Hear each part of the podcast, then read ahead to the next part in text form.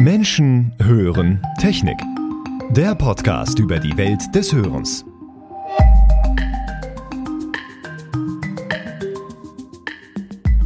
Herzlich willkommen zu mehr als zwei Jahren Podcast. Wen haben wir nicht alles bei uns gehabt? Das Fraunhofer Institut, KI-Forscher, EntwicklerInnen aus der Welt der Hörtechnik, Unternehmer, Toningenieure, Models und Rennsportlegenden und viele mehr. Vielen Dank erstmal an Sie, liebe Zuhörerinnen und Zuhörer, dass Sie auch jetzt wieder reinschalten und unseren Gesprächen lauschen und, so hoffen wir, vieles von den Themen mitnehmen können, welche wir hier Monat für Monat für Sie aufbereiten und besprechen. Ich hoffe natürlich ebenso, dass Sie uns bereits abonniert haben. Wenn nicht, dann natürlich schnell nachholen. Und wenn Ihnen unser Format gefällt und Sie mit Ihrem Wissen in Ihren Gesprächskreisen punkten konnten, empfehlen Sie diesen Podcast doch einfach einer weiteren Person aus Ihrem Umfeld weiter, sei es eine Kollegin, ein Freund, jemand aus der Familie, und laden Sie diese Person doch ebenso dazu ein, uns zu abonnieren. Es dürfen natürlich auch mehr Menschen sein. Weil wir vor allem mehr zeigen möchten, dass es uns nicht nur um Technologien und Hörforschung, sondern vor allem auch um die Menschen geht, die bei uns sind, haben wir einen neuen Namen für unser Format, ebenso wie ein neues Cover. Menschen hören Technik. Und weil es genau um diese drei Bereiche gehen soll, haben wir kurz vor Weihnachten eine ganz besondere Folge für Sie. Als erster Podcast überhaupt durften wir ein ausführliches Gespräch mit einem sehr bekannten DAX-Konzern aus Ellwangen führen. Aber Bevor ich zu viel verrate, hören Sie rein und ich wünsche Ihnen viel Spaß dabei.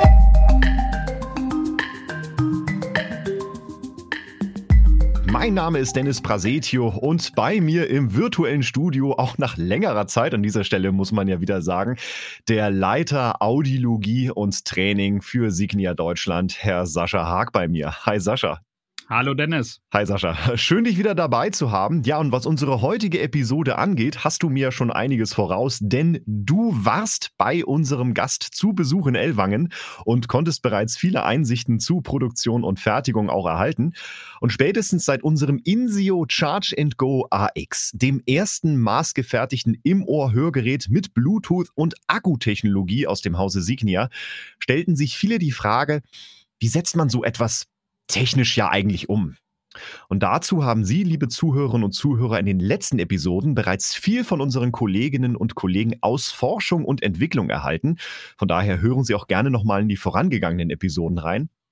Das Unternehmen, welches wir heute bei uns haben, ist einer der größten, wenn nicht sogar der größte Anbieter für Energiezellen für den Haushalt, für mobile Geräte, eingetragener DAX-Konzern und kann sogar von sich behaupten, mit seinen Produkten auf dem Mond gewesen zu sein. Und unser heutiger Gesprächspartner war jahrelang CTO des Unternehmens, welches ausgeschrieben für Vertrieb, Aufladung, Reparatur transportabler Akkumulatoren steht. Heute ist der Geschäftsführer. Herzlich willkommen, Herr Rainer Halt von der Firma Warta. Hallo, Herr Halt.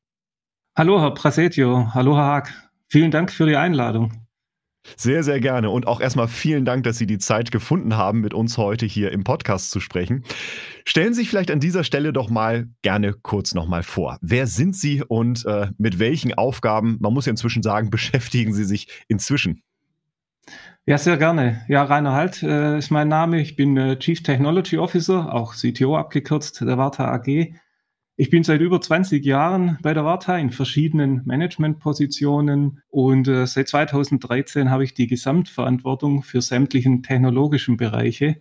Im Detail sind das dann natürlich die Forschung und Entwicklungsabteilungen, die Maschinen- und Werkzeugkonstruktion, der Maschinen- und Werkzeugbau, die Bereiche Lean Management, aber auch Digitalisierung, Qualitätsmanagement, unsere eigene Bau- und Prüfmittelentwicklung die Themen Nachhaltigkeit und auch das Thema Patentmanagement. Äh, es liegt alles äh, in meinen Verantwortungsbereichen.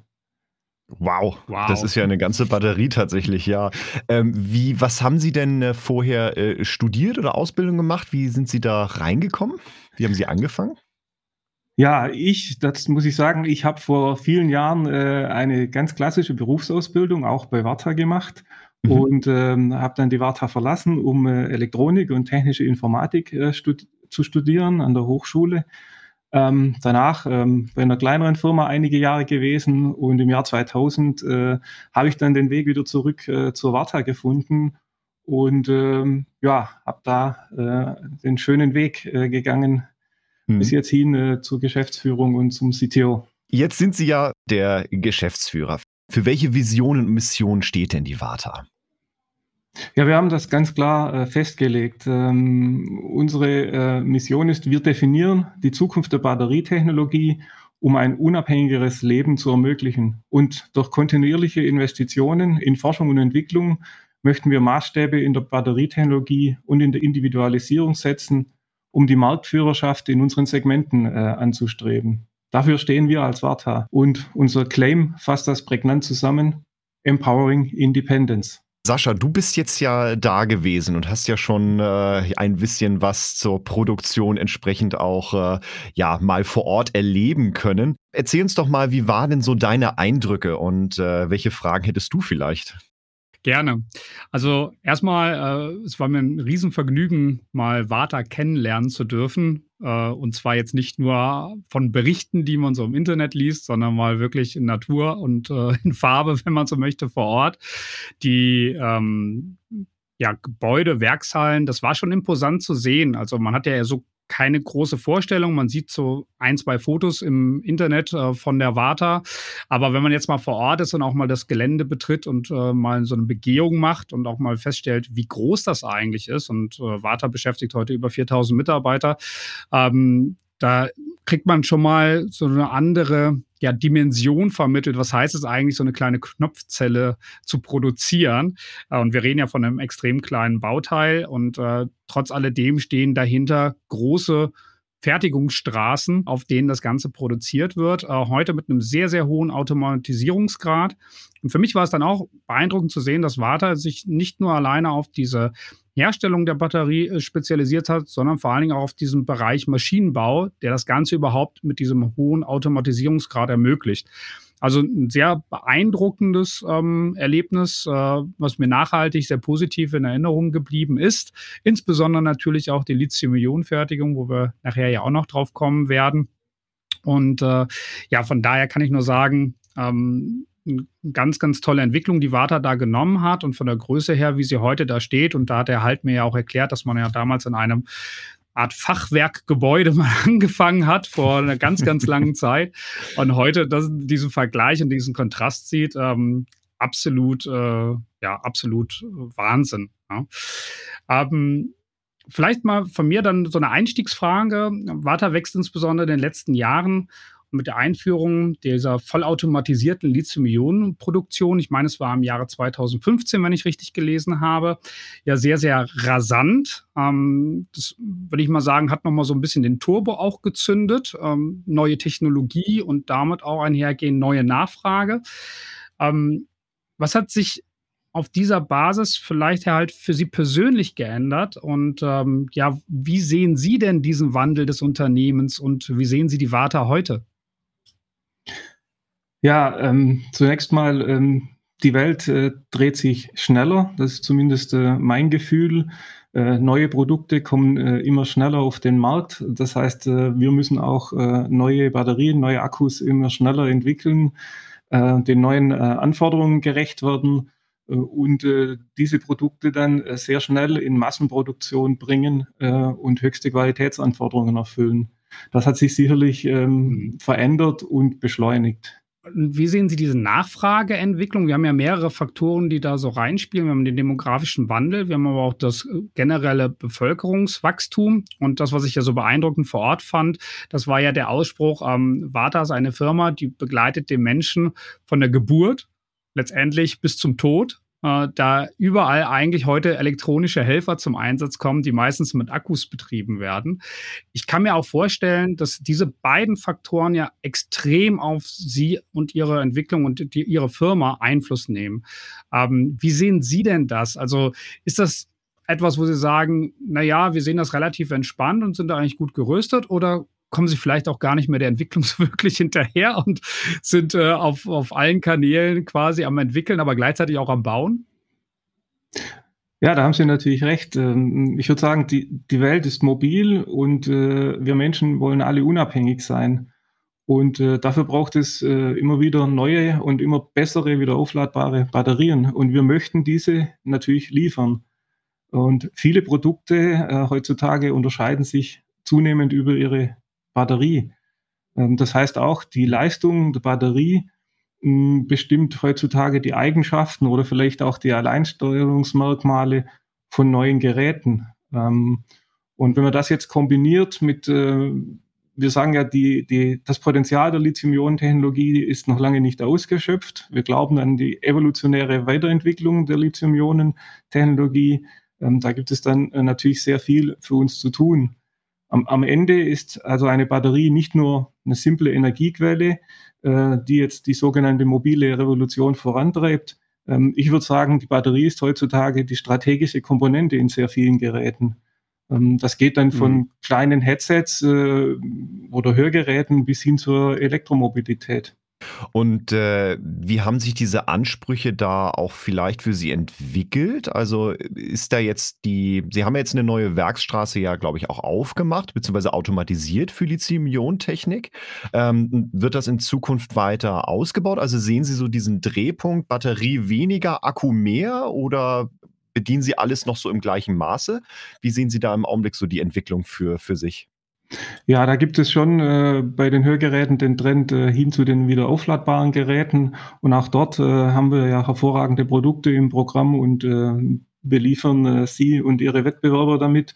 Ähm, den Trend äh, kann man schon ganz klar erkennen. Ähm, was weiterhin stark wächst, äh, sind aber auch ähm, die Bluetooth-Headsets, äh, für die wir die sogenannte Coin-Power-Zelle liefern, eine kleine Lithium-Ionen-Zelle in einem innovativen Gehäuse. Ähm, auch dort äh, kommen äh, immer neue Geräte. Das heißt, äh, wir fertigen auch äh, neue Zellen in neuen Abmessungen. wir erhöhen die Energiedichte. Wir haben in den vergangenen Jahren bereits mehrfach die Energiedichte, also die Kapazität erhöht um eine längere äh, Laufzeit für diese Endgeräte zu ermöglichen. Und ähm, wir wollen auch in den nächsten Jahren die Energiedichte äh, um weitere 50 Prozent äh, noch erhöhen. Und ähm, ja, so eine Zelle ist ja aufgebaut, ähm, die Elektroden ist ein, gewickeltes Teil, äh, nennt sich im Fachjargon Jelly Roll. Ähm, und wenn man das jetzt mal überträgt auf größere Rundzellen, dann liegt es nahe, ähm, dass wir auch diesen Weg gehen. Äh, und das haben wir jetzt äh, konsequent äh, so vorbereitet. Das heißt, wir steigen jetzt auch in die Produktion von Rundzellen ein. Ähm, da gibt es bestimmte vordefinierte Formate, ähm, 21700 zum Beispiel. Das sind dann Zellen mit äh, 21 Millimeter Durchmessern und 70 Millimeter Höhe. Mhm. Und äh, die sind sehr ähnlich aufgebaut wie die kleinen Lithium-Ionen-Zellen, die wir bereits sehr erfolgreich produzieren. Und äh, viele Fertigungsschritte sind identisch oder ähnlich. Und ähm, wir werden jetzt äh, unser Know-how von den kleinen Zellen auf die größeren übertragen. Und wir sehen am Horizont aber auch schon noch größere Rundzellen. Ähm, die Formate vergrößern sich, das heißt, der Durchmesser geht vielleicht Richtung 32 Millimeter oder 46 Millimeter. Und auch in der Zellhöhe geht man von den 70 Millimetern zu 90 oder vielleicht sogar 100 Millimetern. Okay, Okay, und diese, diese größeren Anwendungen, das heißt jetzt mit der größer werden der Akkuzelle, für was für Produkte ist das beispielsweise? Ja, ähm, unser erstes Produkt ist eine Ultra-High-Power-Zelle. Das heißt, äh, wir adressieren hier Märkte, bei denen äh, sehr hohe ähm, Leistungen, also sehr hohe Entladeströme oder auch Ladeströme gefordert sind. Ähm, das kann jetzt vom Power-Tool-Markt, ne, wenn man sich so einen großen Trennschleifer vorstellt, ähm, der ah, benötigt ja. schon ganz schön viel Energie, wenn er über Akku betrieben wird. Äh, das kann äh, ja in diesen Bereichen sein. Das geht aber bis hin zu Booster-Batterien für ähm, Performance-Fahrzeuge. Mhm, okay, ja. Jetzt haben wir schon, sind wir schon gut in die Technik eingestiegen. Ähm, vielleicht spulen wir da an der Stelle mal an dem Punkt, äh, wenn Sie uns mal mit auf die Reise nehmen. Wie läuft denn so ein Entwicklungsprozess für einen so einen Lithium-Ionen-Akku eigentlich ab? Also wenn man sich das vorstellt, so von der, von der Blaupause vielleicht bis zum fertigen Produkt. Also welche Teams kommen da zusammen und welche Überlegungen macht man sich für das Produkt, was man am Ende in den Händen hält? Ah, sehr gerne.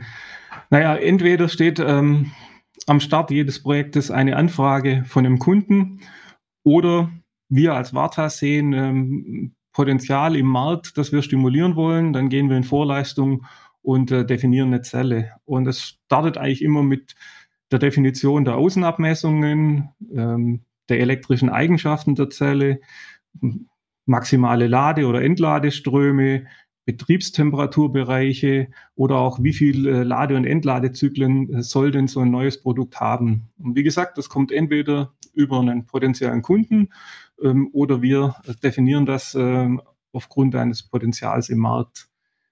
Wenn das passiert ist, dann wird so ein Projekt im Management äh, freigegeben. Da spielen natürlich finanzielle und strategische Überlegungen eine Rolle.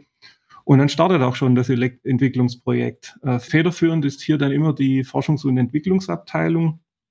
Und gestartet äh, wird dann mit der Auslegung der Zelle, und zwar mechanisch und auch chemisch.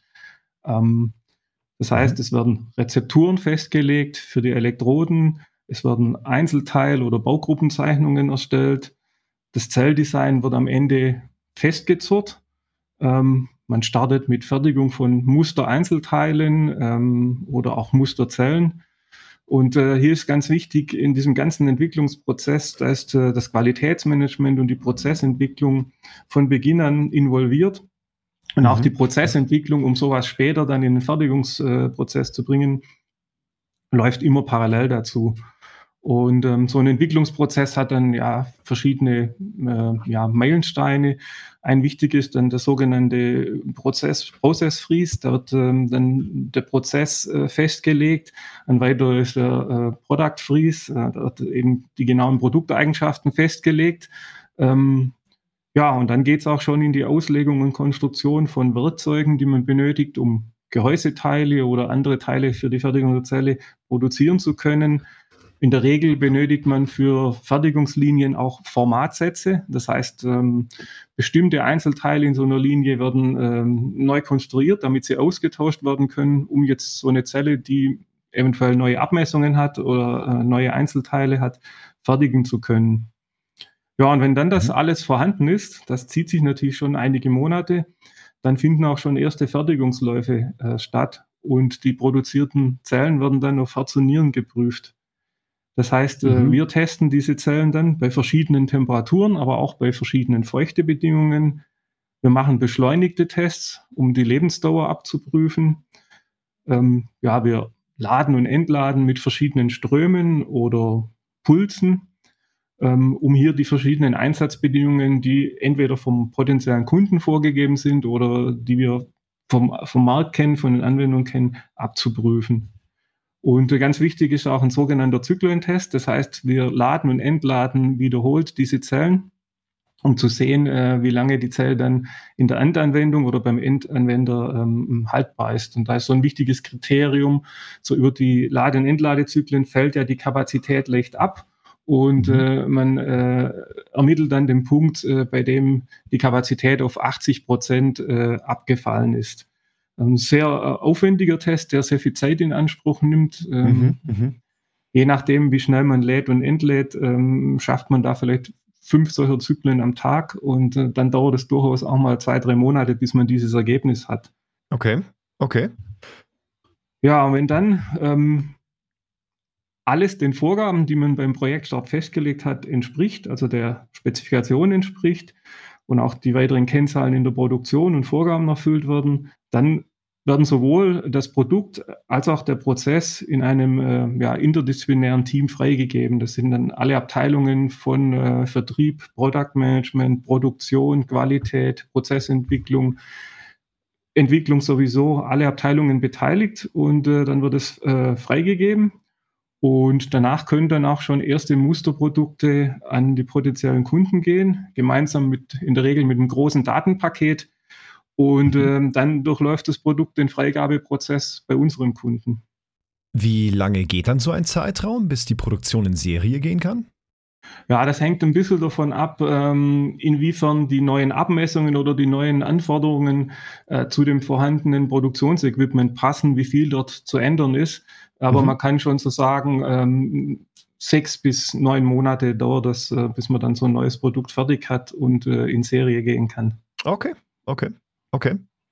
Und äh, jetzt sind für unsere Zuhörerinnen und Zuhörer vielleicht ein, zwei äh, spannende Fragen vielleicht an dieser Stelle nämlich noch mit dabei. Und zwar sprachen Sie gerade über Ladezyklen. Jetzt mal vielleicht konkretisiert für Hearables oder Hörgeräte, welche ja recht ähnliche Dimensionen haben. Wie sieht denn die Lebensdauer von so einem Akku aus? Bis quasi, ab wann muss ich den denn tauschen? Ja, also wir ähm, streben hier schon ähm, äh, 1500 Zyklen, 2000 Zyklen an, so dass man äh, Richtung fünf Jahre Lebensdauer kommen kann, wenn man das mhm. Gerät ähm, einmal pro Tag komplett äh, entlädt und wieder lädt. Mhm. Okay. Ja, und dann so die, die Schwierigkeiten äh, bei der Entwicklung für, für so eine Zelle ähm, sind natürlich dann, man möchte möglichst viel, äh, viel Energie bei einer vorgegebenen Bauform speichern, also möglichst kleine Bauform. Und das bedeutet für uns natürlich, ähm, man muss auch das Batteriegehäuse äh, optimieren. Ähm, Sie sprachen es zu Beginn an, dass wir eine recht hohe Fertigungstiefe bewahrt haben. Ähm, diese hohe Fertigungstiefe ermöglicht es uns auch, dass wir gerade bei Gehäusen oder vorgelagerten Prozessen auch wirklich Innovationen einführen können, dass wir ähm, ja Innovationen finden, erfinden, um hier äh, wirklich optimale ähm, ja, Bauformen oder Gehäuse entwickeln zu können. Ähm, das Gehäuse ist ja ein notwendiges Bauteil für so eine Batterie, ähm, trägt aber ja zum Speichern der Energie erstmal nichts bei. Die, die aktiven Materialien, die die Energie speichern, sind ja im Innern der Zelle. Das heißt, man möchte dann äh, möglichst viel Bauraum haben für diese Aktivmaterialien und äh, für das Gehäuse und das Dichtungsbauteil, das man benötigt, um die zwei Gehäusteile ähm, abzudichten, möchte man möglichst reduzieren. Ja, und ähm, wenn ich da vielleicht ein bisschen tiefer gehen darf, so eine Batterie besteht immer aus Anode, Kathode, einen Separator, der quasi die beiden voneinander trennt und ein Elektrolyt, äh, der die bei Lithium-Ionen-Zellen die Ionen im Innern der Zelle äh, entsprechend äh, zwischen Anode und Kathode leitet. Und so eine Anode und Kathode, die besteht dann auch immer aus einem Stromsammler. Ähm, man muss sich das so vorstellen, außerhalb der Zelle fließen die Elektronen, im Innern der Zelle fließen die Ionen. Das heißt, die Elektronen werden am Stromsammler gesammelt und ähm, der Stromsammler ist in der Regel ein Aluminium und eine Kupferfolie für die beiden Elektroden und ähm, die tragen aber auch nicht zur Energiespeicherung bei. Das heißt, die Herausforderung für uns ist, dass wir auch diese Stromsammler möglichst dünn gestalten. Und bei den Zellen, wie wir sie heute für Bluetooth-Headsets oder Hörgerätehersteller sind die, äh, herstellen, sind die in der Größenordnung von nur 10 Mikrometer Dicke. Mhm. Ja, und dann möchte man natürlich die aktive Masse, die die Energie speichert, auf diesen Stromsammlern möglichst dick beschichten.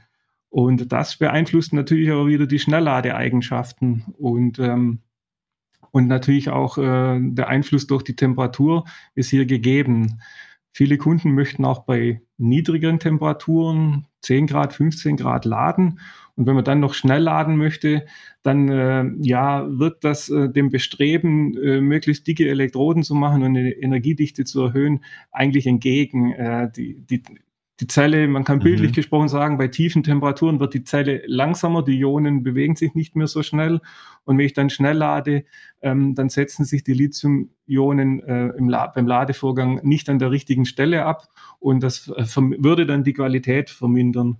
Und das ist dann auch der Grund, warum wir sehr eng mit unseren Kunden, mit den Geräteentwicklern zusammenarbeiten, um hier hm, dann optimierte äh, Ladealgorithmen zu entwickeln, die eben diesen Nachteil, der sich durch die Anhäufung äh, dieser vielen Wünsche ergibt, äh, entgegenzuwirken. Also man macht dann oft ein, ein stufiges Laden. Ne? Der Kunde möchte schnell laden, aber wann möchte er schnell laden? Ähm, wenn das Gerät eher leer oder so gut wie leer ist. Ähm, dann geht man mit höheren Strömen ran und äh, wenn die Batterie dann äh, in die Nähe der, der, Vollladung kommt, dann schaltet man den Strom runter und dann kann man diese Nachteile, äh, Schnellladen bei tiefer Temperatur, wieder äh, kompensieren. Und ähm, das zeigt schon, wie wichtig auch die, die Interaktion mit dem Kunden ist äh, und die Abstimmung. Also die, die Rezepturen der Zelle und ähm, die Ladeschaltung, die Ladeströme, der Ladealgorithmus, das muss gut aufeinander abgestimmt sein. Mhm. Also gerade die Ladeschaltung habe ich jetzt rausgehört, dass die tatsächlich auch mit ein, ein Schlüsselelement tatsächlich ist, dass auch die Anwendungen am Ende dann auch so funktionieren, wie vom Kunden dann gewünscht, richtig? Absolut, genau mhm. richtig.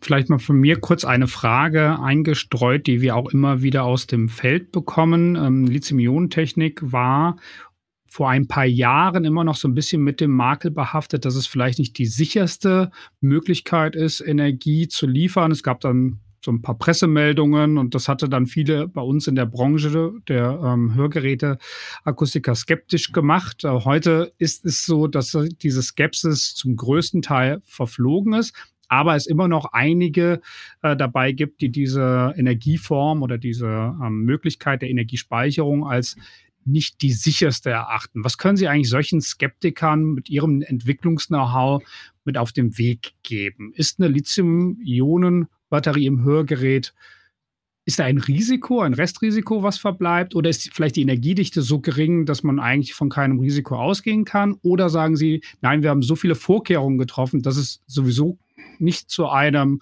ähm, ja, zu einem Risiko kommt. Und äh, damit sind wir jetzt hier auf einem sehr, sehr sicheren Level mittlerweile angekommen.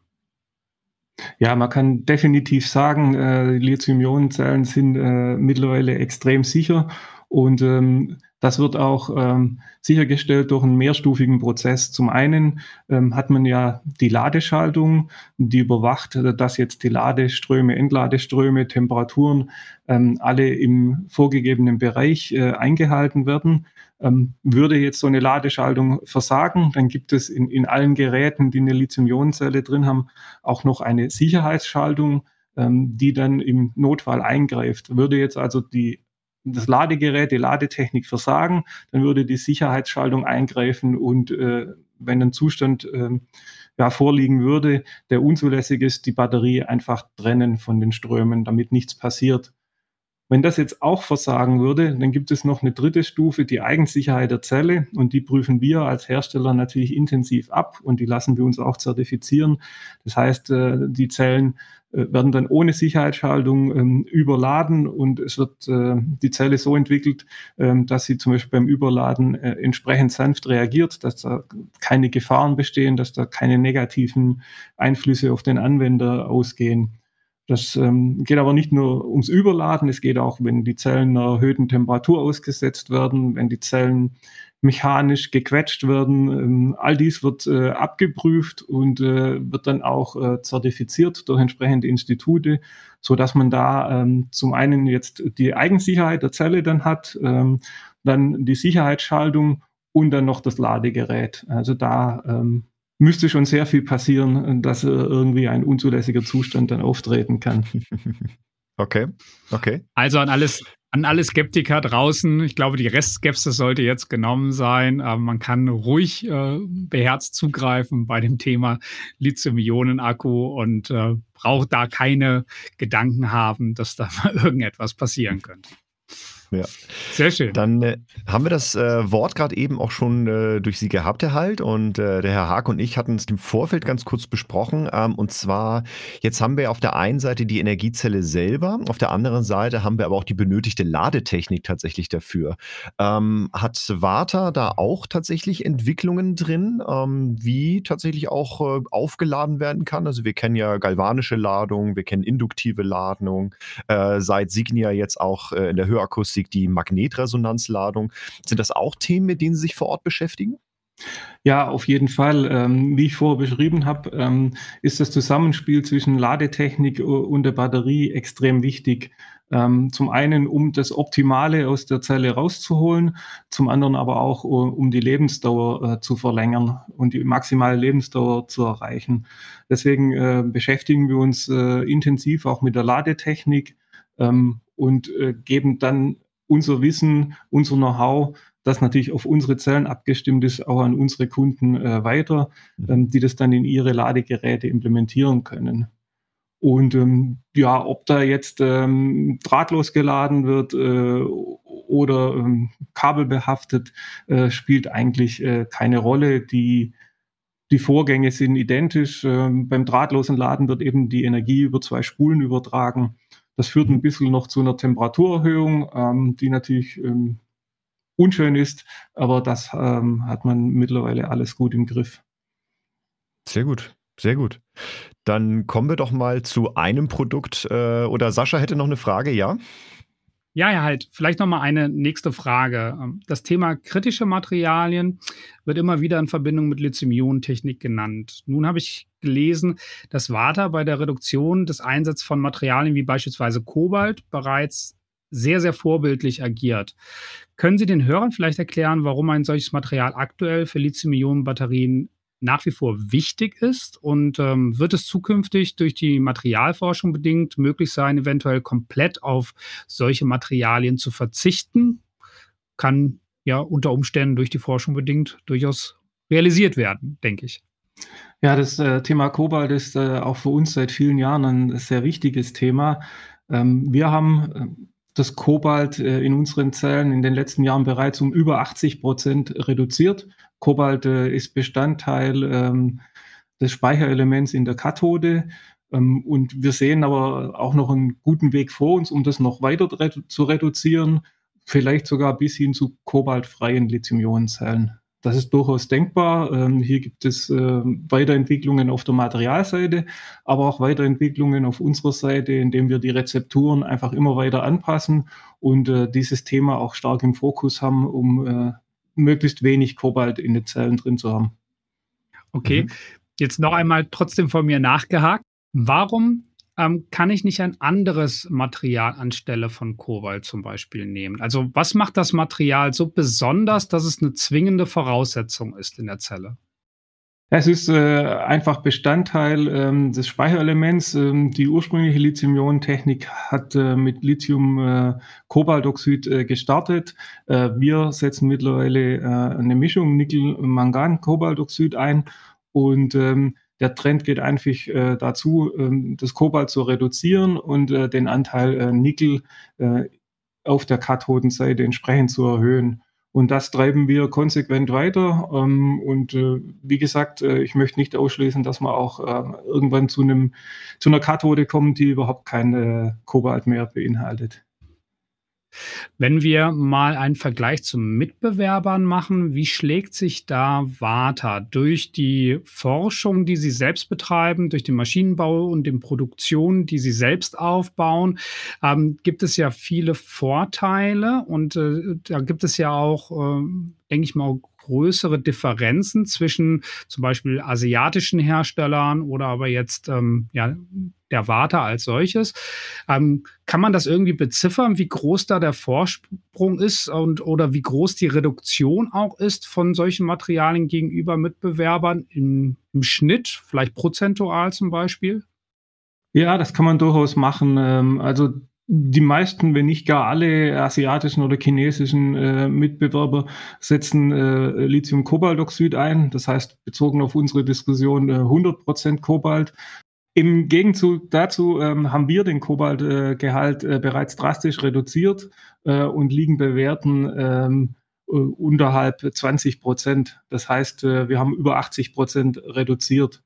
Wow, okay. Also ein deutlicher Vorteil auch hier wieder für die Firma Warta, muss man ganz klar sagen. Jetzt kommen wir mal zu einem Produkt, äh, auf das man jetzt gerade aktuell stößt, wenn man jetzt sich um Lithium-Ionen-Zellen für zum Beispiel Hörgeräte oder Hearables interessiert. Und da jetzt mal die Frage an Sie, was ist, und Sie hatten es schon mal angesprochen, CoinPower?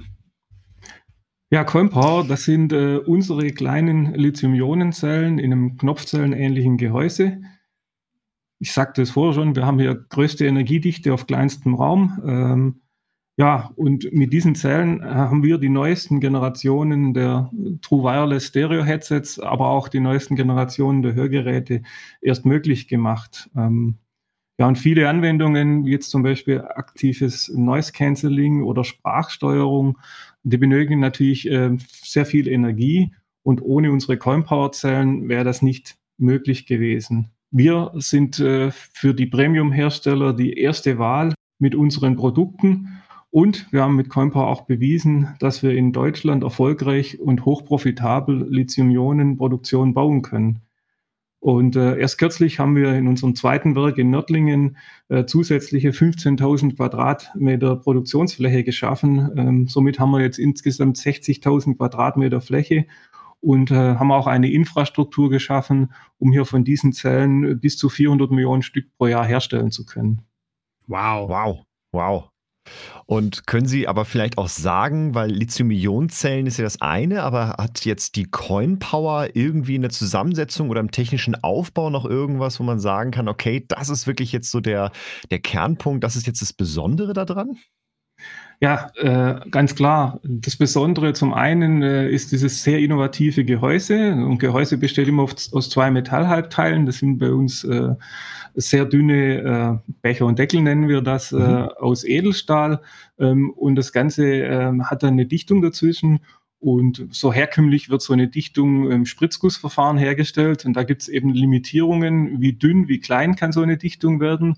Das haben wir eliminiert. Und unsere Dichtung ist eine spezielle, dünne, tiefgezogene Folie mit nur 70 Mikrometer Dicke. Und ähm, das war die Innovation im Bereich der Gehäuse, um eben äh, möglichst viel Innenvolumen für die aktiven Materialien, die dann die Energie speichern, bereitzustellen. Auf der anderen Seite haben wir ähm, natürlich die äh, Elektrodenrezepturen, also die Rezepturen äh, für die Bauteile, die die Energie speichern in der Zelle, äh, optimiert und äh, auf höchste Energiedichte getrimmt und auch die Abstimmung äh, der Zelle äh, im Inneren. Ähm, das Ganze ähm, ist ja ein, ein Wickel, das heißt in so einer ganz kleinen Zelle mit vielleicht 10 Millimeter Durchmesser, 5 Millimeter Höhe, da sind zwei Meter Material drin, man glaubt es kaum. Wow. Und ähm, früher hat man das Ganze mit einem Wickelkern gestartet. Dieser Wickelkern ist aber natürlich wieder, wir nennen das dann frech Totmaterial. Es speichert keine Energie. Auch diesen Wickelkern äh, haben wir komplett eliminiert und haben ein Verfahren entwickelt, ähm, dieses, äh, diesen Wickel herzustellen, ohne mit diesem Kern zu starten und haben damit auch nochmal bis zu 10 Prozent, je nach Zelle, bis zu 10 Prozent äh, höhere Energiedichte erreichen können. Okay, Spannend, spannend. Okay, also auch da geht die Entwicklung immer weiter und Sie haben sich jetzt ja entsprechend auch äh, dafür gerüstet mit einer weiteren automatisierten äh, Strecke dafür. Ja. Richtig. Ähm, damit geht tatsächlich auch meine nächste Frage. Ist, haben Sie fast damit eigentlich schon beantwortet, denn welche Trends und Chancen beobachten Sie denn für Hearables und Medizinprodukte wie zum Beispiel Hörgeräte auch so in Zukunft? Ja gut, ähm, die Geräte, die werden immer performanter. Ähm, Natürliches Höhen wird nach Möglichkeit äh, wiederhergestellt oder kommt dem nahe. Die Geräte, Sie sagten es schon, werden äh, immer kleiner, am liebsten natürlich unsichtbar ähm, und die Geräte werden wieder aufladbar. Und mit der Wiederaufladbarkeit sehen wir schon zwei Faktoren, äh, nämlich den Komfort und auch die Nachhaltigkeit. Und in den letzten Jahren haben wir uns äh, immer mehr diesem besseren Hören äh, verschrieben. Und ähm, wir haben ja auch bei den nicht wiederaufladbaren Zellen, bei den Zink-Luftzellen, äh, jahrelang Innovationen vorangetrieben und sind daher auch der Marktführer weltweit. Und ähm, dafür sind wir auch bekannt. Und im Markt äh, für die Lithium-Ionen-Batterien, für ähm, Headsets oder Hörgeräte ähm, sind wir auch der Markt- und Innovationsführer. Ja, das Thema Energieversorgung ist für alle im Fokus und genießt auch hohe Aufmerksamkeit. Mhm. Und äh, wenn jemand ein Hörgerät kauft, möchte er sicher sein, äh, dass er hochwertige Komponenten hat und insbesondere auch Batterien, äh, wie unsere äh, Warta-Batterien verbaut sind und keine asiatischen Derivate. Ähm, deswegen äh, haben wir jetzt auch ein sogenanntes Ingredient Branding Programm äh, eingeführt, was wir ja auch als, als gute Chance sehen, um das Ganze zu vermarkten und auch um den Endkunden zu zeigen, hier gibt es Geräte powered by Warta. Ähm, und auch die, die Qualitätsaussage Richtung Kunde äh, noch deutlicher zu machen. Kann man damit sagen, dass für Sie dann der Standard Deutschland auch der entscheidende Wettbewerbsvorteil tatsächlich ist? Oder ähm, wäre es jetzt auch ganz egal, wo Sie in Europa produzieren und entwickeln? Ja, wir haben bewiesen, dass man in Deutschland äh, ähm, eine hochprofitable äh, Fertigung von Lithium-Ionen-Zellen äh, betreiben kann. Ähm, das machen wir natürlich mit hochautomatisierten Linien, anders geht das nicht. Und ähm, wir wollen äh, die Zellen weiterhin am Standort Deutschland produzieren. Ähm, wir glauben, dass wir hier auch die Innovationen dadurch schneller vorantreiben können, kombiniert mit der hohen Fertigungstiefe, die wir haben, um auch in vor- und nachgelagerten Produktionsbereichen einfach Innovationen äh, entwickeln zu können, äh, Innovationen in, ja, in Serie bringen zu können. Und da sind wir tatsächlich auch schon bei meiner vorletzten Frage, ähm, gerade jetzt eben in dem Bezug auf Deutschland. Und äh, Sie schreiben ja unter anderem, und äh, jetzt äh, zum heutigen Tag ist jetzt auch die Wahl vorbei, äh, der Bundestagswahl. Und man merkt natürlich auch da im Sinne die Bestrebung, äh, auch neben CO2-Neutralität weiter voranzutreiben. Und äh, aus Ihrem Portfolio geht hervor oder aus Ihrem, ähm, aus Ihrem Schreiben geht hervor, Sie wollen bis 2027 CO2-neutral in Deutschland produzieren. Wie gestaltet denn die Firma Warta das Thema Nachhaltigkeit? Ja, das ist richtig. Das Thema Nachhaltigkeit ist für uns als Warta schon immer ein extrem wichtiges Thema. Und um vielleicht mal ein paar Kennzahlen äh, zu sagen, ähm, seit 2005 haben wir den Stromverbrauch pro Zelle, und das ist für uns eine wichtige Kennzahl, wie viel Strom verbrauchen wir, um eine Zelle zu produzieren, jedes Jahr um neun Prozent gesenkt. Ähm, wenn man das dann auf Abwasser bezieht, äh, haben wir seit 2005 das Abwasser jährlich um 15 Prozent gesenkt und den Abfall, äh, der anfällt, um 10 Prozent pro Jahr. Ich glaube, das sind wirklich Kennzahlen, die sich schon äh, sehen lassen können. Und äh, seit diesem Jahr betreiben wir äh, alle unsere europäischen Zellfabriken mit grünem Strom als einen ersten Schritt. Ähm, und unser Neubau in Nördlingen, der wird in den kommenden zwei Jahren ähm, äh, komplett klimaneutral sein. Und ähm, in einem weiteren Schritt, äh, der natürlich ein Stück weit äh, weiter in der Zukunft liegt, wollen wir auch unsere Zulieferer auf äh, klimaneutrale Produkte verpflichten so dass wir am Ende ähm, das Ziel haben, äh, CO2-neutrale Produkte herzustellen. Das heißt tatsächlich auch mal einem Anbieter zu sagen, der äh, jetzt äh, vielleicht nicht in der Konformität CO2-neutrale äh, Zellen zu, in Auftrag zu geben, auch mal sagen zu können, nein, machen wir nicht, äh, sondern wir würden das dann so und so vorschlagen. Richtig, also man muss die Zulieferer äh, nach und nach mit einbinden, sonst lassen sich diese Ziele nicht erreichen. Ne? Man benötigt ja auch die Daten, äh, mhm. wie sieht die CO2-Bilanz des Zulieferers aus, von den mhm. Einzelteilen oder von den Rohstoffen. Mhm. mhm. Ich glaube, das mhm. Spannende an der Stelle ist, und das kann man sagen, dass ja tatsächlich unabhängig von irgendeiner politischen Ideologie tatsächlich viele Hersteller von sich selber ja gesagt haben, wir wollen tatsächlich selber Bestrebungen äh, angehen, um nachhaltig zu sein, um CO2-neutral auch zu werden. Ne? Ja. Richtig. Spannend, spannend. Ja, damit wäre ich tatsächlich äh, von meinem Frageset erstmal soweit durch. Äh, Sascha hebt gerade noch sein Kärtchen. ist das das Vata-Kärtchen? Ich muss es nochmal ja, kurz hinhalten. Das ist das Vata, das ist das, ja, das ist das Vata-Kärtchen hier. Okay. das, das Vata-Voting hier. Ich habe mehrere davon. Ah ja, okay. Ähm, ja, wenn wir gerade bei dem Thema Nachhaltigkeit äh, sind und wir sprachen eben von einer Produktion von 400 Millionen Zellen. Ich weiß, dass die Firma Warta selbst jetzt nicht äh, im Recyclingprozess involviert ist, aber trotzdem natürlich den Recyclingprozess kennt.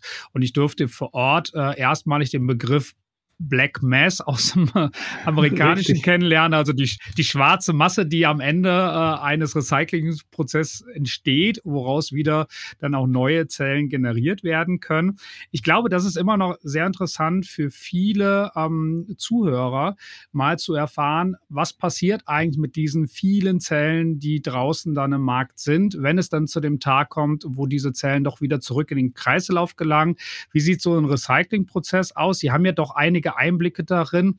Und äh, ja, wie startet man dann damit wieder die neue Produktion und hat dann damit die Kreislaufwirtschaft letztendlich in Summe realisiert? Ja, äh, freut mich, dass äh, dieser Begriff äh, hängen geblieben ist. Äh, da wird uns äh, in Zukunft wahrscheinlich des Öfteren begegnen. Ja, nachdem die, die Zellen verbraucht sind oder Geräte defekt sind, äh, werden ja in, in Europa, in Deutschland die Zellen wieder eingesammelt und dann im Recyclingprozess zugeführt. Und bei so einem Recycling für Lithium-Ionen-Zellen äh, startet alles ganz unspektakulär äh, mit einem Schredder. Ne? Man schreddert die Zellen klein und holt dann erstmal über relativ einfache Prozesse die Metalle raus. Das heißt, äh, Edelstahl des Gehäuses äh, wird äh, rausselektiert, die Kupferfolie, die drin ist, die Alufolie, äh, diese Teile werden alle ähm, rausgeholt und ähm, natürlich auch dem Recycling zugeführt, wieder eingeschmolzen. Und übrig bleibt dann diese sogenannte Black Mass.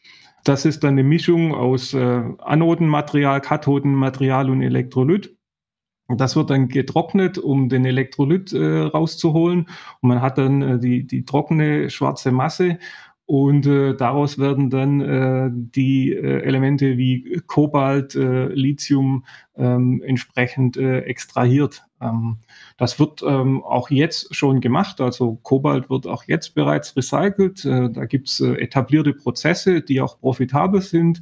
Und äh, in Zukunft äh, glaube ich, dass auch andere äh, Materialien wie Lithium und äh, weitere Komponenten äh, auch noch entsprechend ähm, extrahiert werden aus dieser sogenannten Black Mass und dann auch wieder dem Kreislauf zugeführt werden. Das heißt, ähm, der Produktion von neuem Kathoden- oder Anodenmaterial zugeführt werden. Also auch für diejenigen, die genau hier immer sich die Frage gestellt hatten, ähm, wie läuft das eigentlich nachher, was passiert eigentlich nachher mit den Akkuzellen, auch eine Frage, die uns sehr, sehr häufig gestellt wird. Hier mal dann von jemandem, den es wirklich wissen muss, mal ganz klar formuliert, ähm, wie so ein Recyclingprozess dazu aussieht und äh, ja, da das da auch wirklich alles unternommen wird, um so eine Kreislaufwirtschaft äh, in Gang zu bringen und auch umzusetzen. Und da muss man, glaube ich, an dieser Stelle auch sagen, und da zitiere ich auch gerne äh, andere äh, Podcasts, die sich mit diesem Thema auch nochmal viel intensiver beschäftigen.